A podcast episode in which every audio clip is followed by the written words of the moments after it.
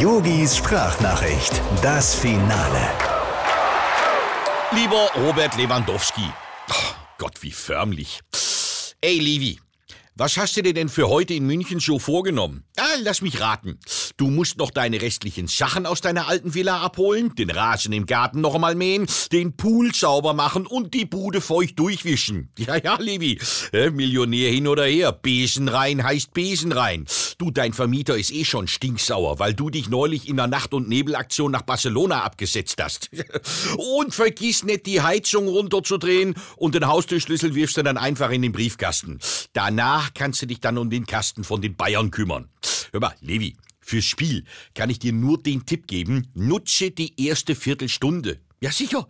Da haben doch deine Ex-Bayern noch gar nicht realisiert, dass du nicht mehr zu denen gehörst.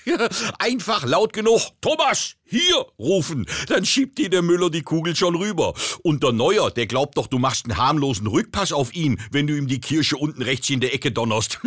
das wird ein Spaß. Ach, eh die raffen, was los ist, hast du drei Buden gemacht. Lieben Gruß, dein Yogi. Ach, äh, Robert, eins noch. Du darfst dann nur nicht den Fehler machen und nach dem Spiel aus alter Gewohnheit mit in die Bayern-Kabine gehen. Das könnte sehr blöd für dich ausgehen. Ich sag nur, Zipfel klatschen mit dem nassen Handtuch. Sehr unschön.